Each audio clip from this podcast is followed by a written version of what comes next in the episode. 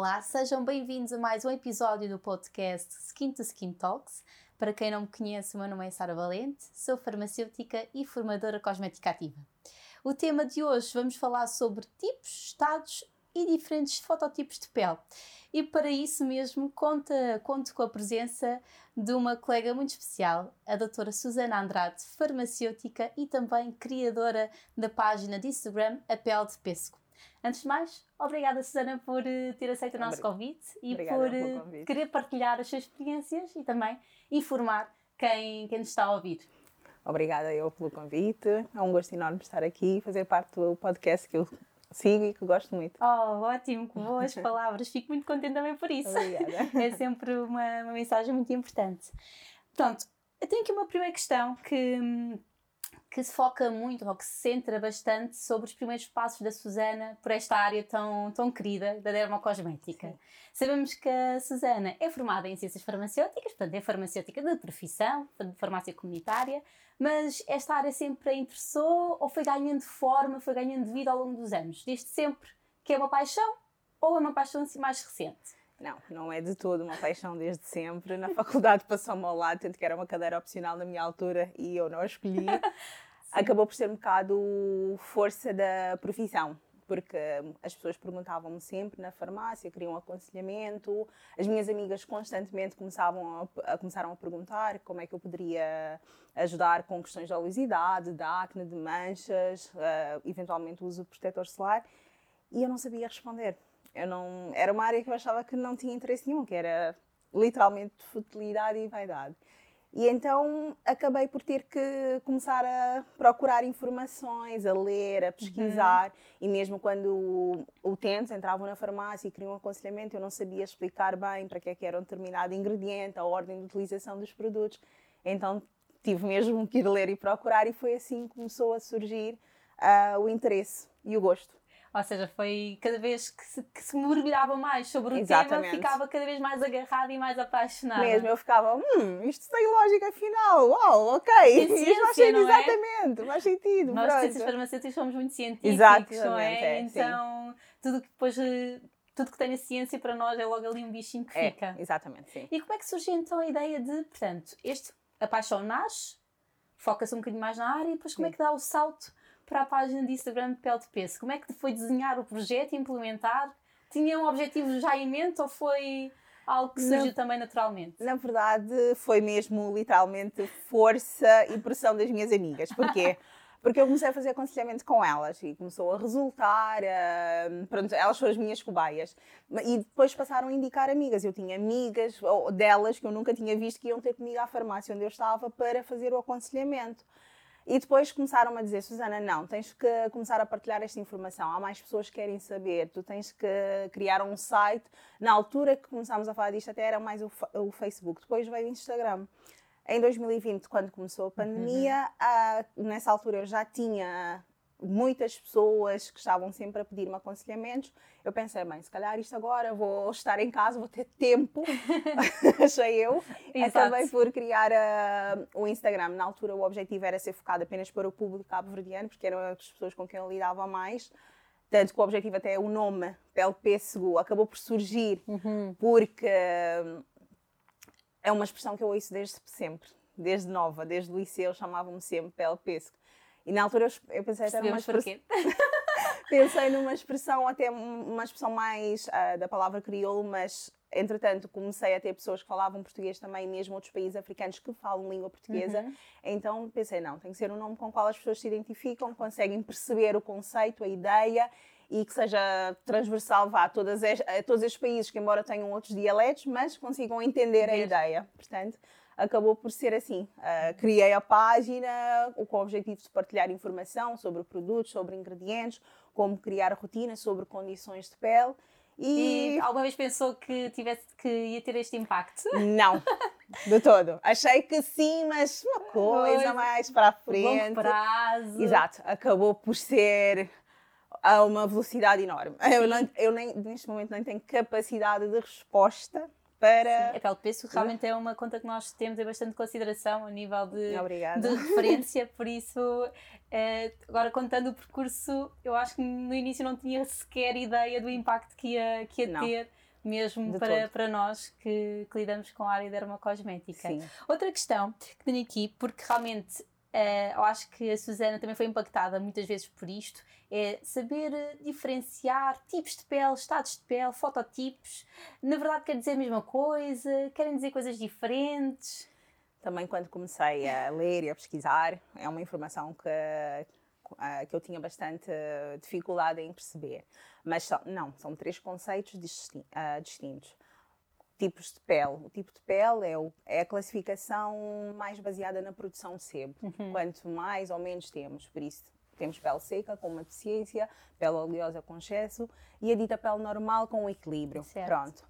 Uh, depois temos os estados de pele, são aquelas condições temporárias que a nossa pele, que pode uh, ser, uh, qualquer pele, na verdade, pode passar, uhum. como a desidratação, manchas, acne, acne, inclusive, claro que tendencialmente para pele oleosa. Uhum.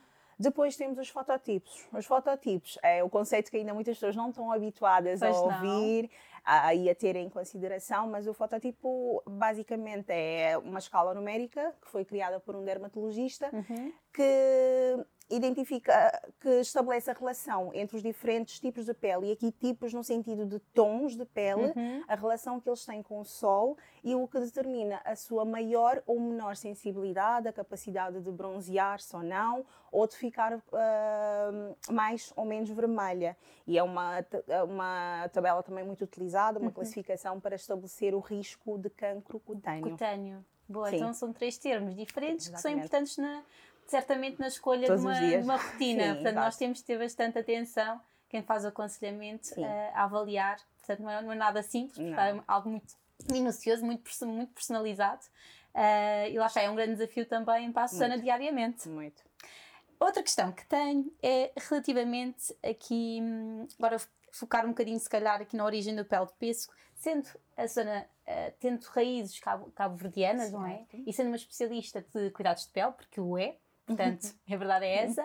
Uh, recebe muitos pedidos de ajuda destes, deste tipo de consumidores cabo-verdianos ou que têm fototipos mais escuros, sendo que, que eles procuram, não, porque também se identificam? Recebo imensos. Uh, não tenho mesmo não, não, consegue, é, não, não, não é gabar-me nem nada, mas recebo imensos, porque, principalmente por essa questão de se identificarem. Ficarem, não é? é ótimo quando Sentirem representados. Uhum. É isso mesmo, porque não é que outras pessoas que falam de pele uhum. ou que uh, tenham um trabalho na, nas redes sociais relacionado com pele não façam. Uhum. Porque, no fundo, a informação acaba por ser transversal. Claro. Há especificidades e há particularidades, certo?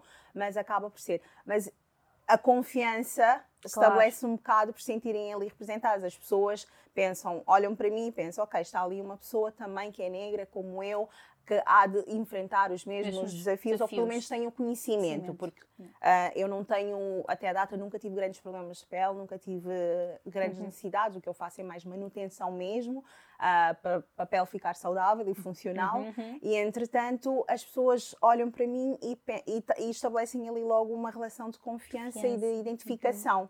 e por isso confiam muito no que eu digo, que também me dá maior responsabilidade claro, é. Isso quando as, as pessoas depositam tanta confiança em nós, a responsabilidade dobra exponencialmente. mesmo. Isso mesmo. E quais são as maiores preocupações deste tipo de consumidor mais específico? Há, existe é transversal? Existem uh, diferentes tipos de preocupações ou são muito específicas?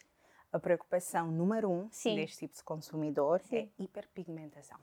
Manchas melasma, hiperpigmentação pós-inflamatória, manchas, uh, lenticulares, solares, manchas após exposição solar. São... É, é a preocupação número um. Seja no aconselhamento online, seja na versão presencial, uhum. seja em qualquer, a nível global. Uhum. Mas claro que depois também tem outras questões. Tem acne também, é, é comum. Também temos eczema. Mas uhum. a questão é que acne e eczema são situações inflamatórias que levam a hiperpigmentação. Portanto, vamos dar sempre, sempre ao ponto mesmo. número um, hiperpigmentação. É a principal preocupação, é a principal frustração, é a principal necessidade. É, e é algo que, que nós temos mesmo que insistir, não Sim, é? E, exatamente. E sermos bastante perseverantes e, e não, não descuidar. E não ficar frustrados do início, porque os, os resultados também vêm muito a longo prazo e da nossa consistência e do nosso compromisso. Certo. Outra questão é, é relativamente ainda a este tipo de consumidores qual, qual é que é o maior desafio no momento de, de escolher um produto de dermocosmética por parte deste tipo de consumidores? Quais são os maiores desafios que eles encontram ou que se questionam quando vão escolher um tipo de produto uh, e, como, e como usar, na verdade, também? Então, primeiro, uh, prima, o primeiro desafio, desafio, quando entram na farmácia, que acaba por ser um dos sítios, farmácia para farmácia, os sítios uhum. onde vão procurar aconselhamento, é identificarem-se. Identificarem-se com o quê? Com a imagem, com o rótulo, com a embalagem. Porque quando olhamos para a maior parte dos produtos que sejam para manchas, não vemos representadas pessoas de fototipos altos. Uhum. Quando são a população que tem mais problemas com esse tipo de questão. Então, olham para ali não se vêem representados. A informação que vem na embalagem, na rotulagem, também não os identifica, não os abrange. Depois, as, no aconselhamento, no espaço, as pessoas muitas vezes ou não têm informação, não têm, não têm a vontade para aconselhar e acabam por ter receio. Acabam por ter receio. E, incrivelmente, são pessoas que estão dispostas a gastar. E a gastar valores consideráveis. consideráveis. E isto não é uhum. tido em conta, quer na, no momento de desenvolver um produto cosmético, uhum. nos, na parte dos estudos clínicos, não são incluídos, o que não faz sentido. A maior parte dos estudos são feitos muitas vezes em fototipos mais baixos uhum. e depois são extrapolados, quando sabemos que há questões bastante particulares com uh, os fototipos altos, no tipo de pele, precisamente, na questão de, da pigmentação, como é que funciona que reflete-se depois na forma como vamos fazer a, a, escolha dos ingredientes, na formulação uhum. do produto, tudo isso. Portanto, o maior desafio é mesmo isso, é sentirem que estão representados, que estão abrangidos. Uh, se falarmos, por exemplo, de protetor solar, perceber que aquele protetor solar não vai deixar o famoso efeito fantasma, o efeito white cast, quando dizem todos os tipos e não foram estudados em todos os tipos ou não foram testados em todos os tipos, uh, quando o produto que é para manchas não deixar a pele mais escura ou deixar a pele mais clara, uhum. porque depois quando vamos ver o objetivo das, dos pigmentantes é sempre o whitening. Uhum. A pessoa não quer ficar white, a pessoa não quer mudar de cor. Exato. A pessoa só quer uniformizar Exato. o tom de pele Exato. dela, ela só quer... Portanto, todos estes desafios acabam por, por se pôr no momento de compra e as pessoas ficam com bastante receio, Sei. com bastante pé atrás. Já temos todo o historial da, do bleaching, da, da hidroquinona, por exemplo, certo. e então as pessoas têm sempre um pé atrás, precisam de precisam do, da do, representação. exatamente da representação, da inclusão, da diversidade também. É, então esta explicação bate até noutra questão que eu tinha, que era, eh, na verdade, se, se a Susana sente que, que a área dermocosmética hum, eh, se está à altura para responder a estas necessidades, talvez sente que ainda não, ou ainda há um, já, já começou? Já é começamos, isso, já começamos mas a ainda a um passo lento. Ok. Porque, por exemplo, em 2018 foi feito um estudo, uhum. as mulheres, ah, no caso foi feito com mulheres, as mulheres negras estavam dispostas a gastar nove vezes mais e gastam nove vezes mais com produtos para o cabelo, com produtos para a pele. Portanto, se a farmácia está ainda, ainda não está, gostaria de dizer que sim, mas ainda não está, porque vamos começar do, desde o início. Na certo. faculdade não é abordado a pele negra. Pegamos num livro qualquer, em artigos não vemos uhum. lá. Não há formas de diagnosticar o mesmo, o mesmo problema de pele numa uhum. pele eh, branca certo. ou dita caucasiana não é igual. A manifestação, as imagens não são nada iguais e muitas vezes passam ao lado. Então, começando aí, na nossa formação, depois as formações também que as marcas fazem, não também não abrange. Uhum. Pode ter ali uma imagem de uma pessoa negra, mas não, não, não vai falar daquela particularidade ou do porquê que aquele produto pode ser interessante ou se é que é adequado. Uhum. Depois, muitas vezes sinto que ainda os colegas têm alguma retração, têm alguma vergonha, ou então ainda não sabem não tenha, lá está, a formação de base também não, não tem. Não, não, eu também não tive, eu tive que ir procurar. Nós e eu exatamente, tem que explorar. Exatamente, eu própria, sendo farmacêutica e sendo negra, tive que ir procurar, porque não, não tinha essa informação Sim, disponível informação. ao longo da, da, da, da minha formação. Académica. Exatamente. Portanto, acaba por. Posso dizer que ainda não está. Estamos a caminhar e acho que a indústria tem capacidade para, porque da mesma forma conseguimos dar uma rápida resposta para uh, consumidores que procuram o natural, o uhum, vegan, uhum. que procuram sustentável, conseguimos uh, criar gamas para, para chamar a atenção dos consumidores do este sexo tipo masculino, target. exatamente. Okay. Uhum. Pronto, uh, os chamados de género neutro, Sim. tudo isso, mesmo assim, acho que para focarmos em fototipos mais altos, ainda está um passo mais lento daquilo que gostaria. Deveria. Ainda sobre, sobre esta área da, de mercado da dermocosmética, atualmente vimos cada vez mais produtos com este tipo de informação que são testados em todos os fototipos. Acha, a Susana acha que isto é relevante? Bastante, é muito relevante porque eu, enquanto consumidora, tenho mais confiança, sinto mais, uh, tenho mais curiosidade, sinto mais atraída e para o consumidor que já começa a ter mais informação, uhum. já começa a perceber-se mais, também é relevante. Ele vai querer uh, experimentar por saber que um produto foi testado num tom de pele parecido com o dele. Portanto, há ali alguma garantia de algum resultado. Portanto, acho que. Devia estar então comunicado a nível de embalagem. Devia estar comunicado e deveria passar a haver mais estudos. Começando por aí, é? portanto, é? sim. É mesmo, estamos mesmo quase, quase a terminar. Tenho aqui uma, mais duas questões. Um, existe, na verdade, não sei, é uma questão até muito pessoal. Se existe algum mito relacionado com fototipos mais escuros? Existem alguns mitos? Vários. Ah, nós próprios acreditamos em alguns. Portanto, Como por exemplo? Não precisamos de proteção solar, principalmente quem tem tom de pele mais escuro que não precisa, porque naturalmente tem um fator de proteção associado. Certo. certo. Mas Boa. mesmo assim, que não precisamos de proteção solar, não, porque a proteção solar é o que vai ajudar mais com a preocupação número um, que são as manchas. Ou então podemos usar um fator de proteção baixo, um 15 chega, ou então um protetor que vem na base, base. ou no creme hidratante, completamente errado. Portanto, não. Esse é o mito e, número, número um. um. Esse é o número um que ainda as pessoas têm uma Temos certa dificuldade, muito. Um incrivelmente, sim. Depois, o outro mito também relaciona-se com algo muito mais sério, que é não temos muito baixo risco ou probabilidade quase nula de desenvolver cancro cutâneo, que não é verdade. Infelizmente, as estatísticas têm estado a modificar uhum. e precisamente pela questão da, da tonalidade da pele, uhum. o diagnóstico é mais tardio e a taxa de sobrevivência é muito baixa. Portanto, este também é uma coisa que eu gostaria de não ser, uh, é um mito que eu gostaria que realmente ficasse esclarecido e que as pessoas em todos os canais não aconselhassem, porque acontece ainda muitas pessoas dizerem às pessoas negras quando procuram aconselhamento não usarem protetores. Ah, não te preocupes, usa só na praia, ou usam um 20, usam um 15, uh, não precisa estar a reaplicar, porque. Não. Certo, e depois. É, há alguma gravidade A nisso. longo prazo pode haver aqui uma consequência Exato. que já não conseguimos não conseguimos resolver. Obter. Depois também tem um mito do, do, dos procedimentos, que não podem fazer laser, que não podem fazer microagulhamento, que não podem fazer peelings. Não. Podem, não são todos, claro, precisamente porque temos de ser muito mais criteriosos e uh, cautelosos com a questão da hiperpigmentação, certo. mas acho que estes são dos mitos assim mais, é. mais comuns mais, mais, e que ainda se, são bastante presentes, sim. Mas a Susana há de ser aqui um, uma Sim, espero todos os dias. já mudo mentalidade, já tirei Sim, pessoas boa. de usarem o óleo de coco como protetor solar, portanto, para mim já está ganho, sim. Sim, isso, para, isso acredito que no final do dia seja super gratificante. Exatamente, é, é bastante. Uh, e que outra questão? Uh, na verdade, aqui muito relacionado com os produtos da cosmética ativa. Se pudesse escolher um produto favorito, qual seria e porquê?